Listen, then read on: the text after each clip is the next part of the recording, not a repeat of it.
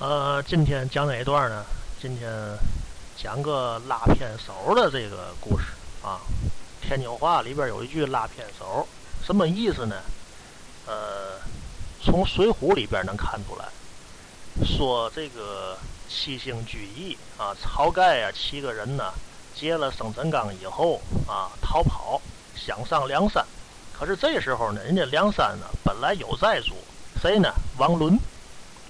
王伦呢是个秀才出身，不想啊把这个梁山呢经营的多大，跟世界五百强赛的没人没想那，人就想啊安安生生的啊这个小打小闹的啊所谓的小富即安嘛，就那思想。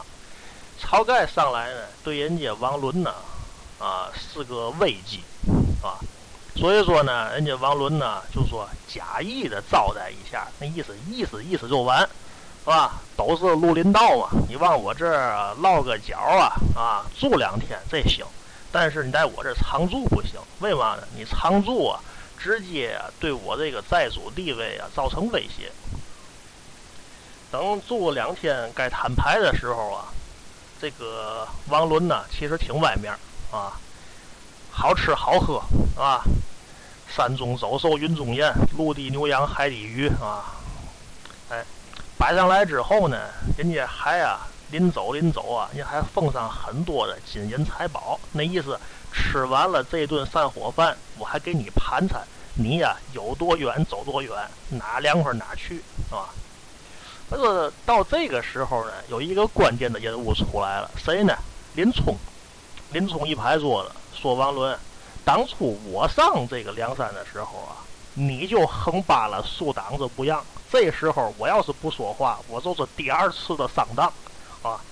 说人家晁盖上了梁山了，你呀嫉贤妒能，知道吧？惦着把人家轰走，这么干是不对的，对咱们革命事业是不对的。说着说着说枪了，其实说枪了的并没有怎么样。这时候一个拉偏手的出来了，谁呢？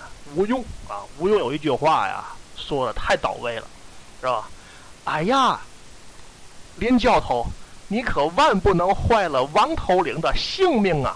看电视剧了吗？有这么一句。林冲当时候啊，一听，哎，对，是吧？到时候不也得解决吗？干脆咱一了百了就完了，是吧？掏出刀来，噗，给王伦囊死了，是吧？这么着，这个底下一帮啊，这个小寨主啊，啊，小头目啊，都服了。推这个林冲，林冲呢也漂亮办事儿，又推这个晁盖做头把交椅，自此呢，梁山了这个发展呢蒸蒸日上。但是呢，完全呢得益于啊这个吴用那句拉片手的名言啊。